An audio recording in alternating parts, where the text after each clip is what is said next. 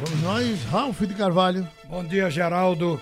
Olha, minha gente, bom dia para todo mundo. Hoje nós vamos ter dois jogos envolvendo os clubes grandes de Pernambuco, Náutico Santa Cruz. Um começa às oito da noite, é o do Santa Cruz contra o Afogados.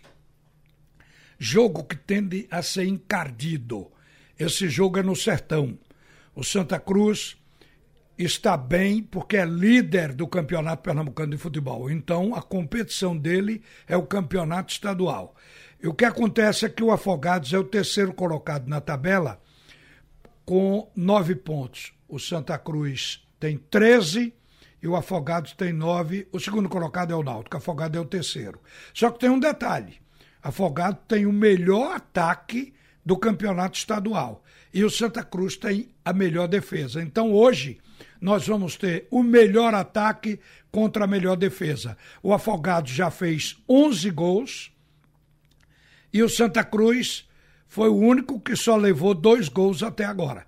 Quer dizer, o ataque do Santa Cruz fez oito, o do Afogados fez onze. A defesa do Santa Cruz só deixou passar dois gols e a do Afogado já deixou seis. Então vai ser um jogo interessante, porque tende a ser um jogo difícil, um jogo encardido. O outro jogo é do Náutico.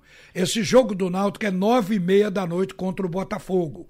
Agora, está na linha o presidente do Náutico que conversou com a gente ontem e voltamos com ele agora, porque tudo que foi pleiteado ainda não foi resolvido. Já tem gente dizendo que aumentou a venda de ingressos porque houve a liberação do estádio. Não houve, não. Está tudo emperrado ainda. O Náutico está preocupado. Até agora, Polícia Militar e Corpo de Bombeiro não liberaram o estádio para aumentar o público de 11.700 para uma capacidade assim, o que eles quiserem colocar, 17 ou 18 mil pessoas. A liberação está atrasada, hoje é dia do jogo.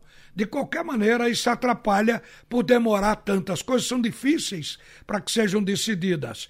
E o presidente do Náutico, Edno Melo, está na linha. Bom dia, presidente. Bom dia, Ralf. Bom dia, torcida Alvirrubra. Bom dia, ouvinte da Rádio Jornal.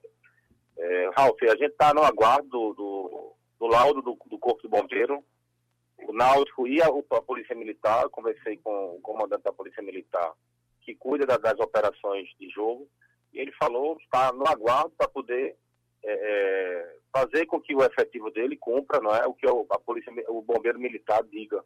Então, estamos aguardando, foi feita a vistoria ontem, o, o coronel Aprígio esteve nos aflitos, é, fez a vistoria juntamente com o coronel Noronha, que é o do, do comandante do batalhão de choque, e acredito que ainda agora, eh, agora de manhã, agora pela manhã, a gente vai ter esse retorno deles, um retorno positivo do aumento da capacidade dos aflitos, uma vez que o Náutico contratou a empresa né, credenciada junto ao bombeiro, é, o qual é comandada por um ex-coronel do bombeiro, que sabe exatamente o que deve ser feito, e está cumprindo as exigências que o bombeiro tem solicitado, de, de, de escadarias novas, de guarda-corpo, de outras saídas, enfim.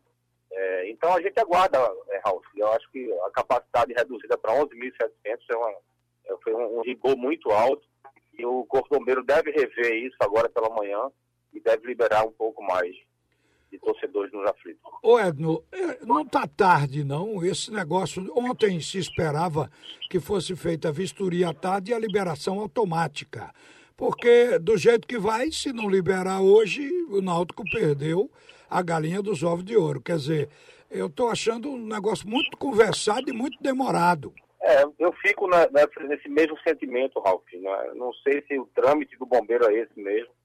Eu acredito que já poderia ter saído esse laudo, mas é, o, que, o que o Náutico pôde fazer foi feito, o que o Náutico tinha condições de fazer foi feito.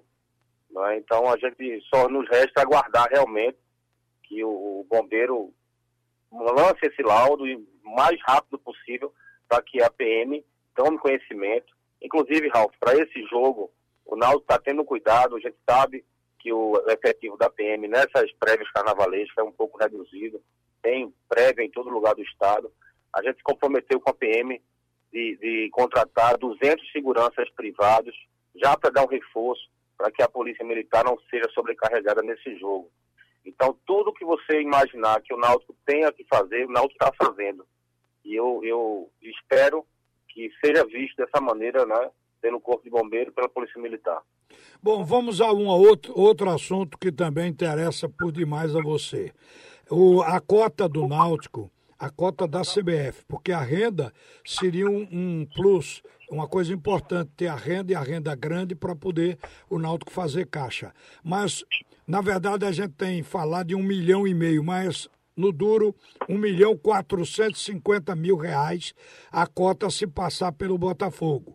E eu estou sabendo aqui que o líquido que deve ir para o cofre do Náutico é de apenas 539 mil. Explique como é que esse dinheiro vai ser pulverizado a tal ordem que o líquido só vai dar isso aí, Edno. Alves, muito bom essa pergunta, porque a torcida, ela às vezes fica nessa ansiedade achando que o Náutico está nadando em dinheiro. Desse valor, Ralf, de imediato você perde 16%, que seria 6% da Federação Pernambucana, 5% de direito de arena e 5% de INSS. Já cai aí bastante. Já cai para 1.218. Isso, esse dinheiro vai para a Justiça do Trabalho, a Justiça do Trabalho fica com mais 20%. Né? E ainda existe a premiação que foi acertada com os atletas, é mais do que justa, né? porque a gente tem que pagar, caso a gente passe, acredito que vai passar hoje, o Náutico está muito forte para esse jogo. Então, fica um pouco mais de 500 mil, que dá em torno de uma folha, que ajuda bastante. Muito, muito, muito. Mas não é essa, esses rios de dinheiro que todo mundo pensa. É impressionante quando a gente passa de uma fase de uma competição, que como meu telefone começa a tocar, como o telefone de hoje começa a tocar, achando que a gente está nadando dinheiro, e na verdade não é isso. Para você ver, uma cota de 1 milhão 450 fica um pouco mais de 500 mil para o clube. Ponto. É isso aí já está explicado. Vamos esperar que a liberação saia de qualquer maneira, mas era isso que a gente tinha que mostrar para você, torcedor. Vamos voltar para o Geraldo Freire e ao meio-dia a gente vai estar de volta aqui falando mais sobre o assunto. Ok, Geraldo? Ok.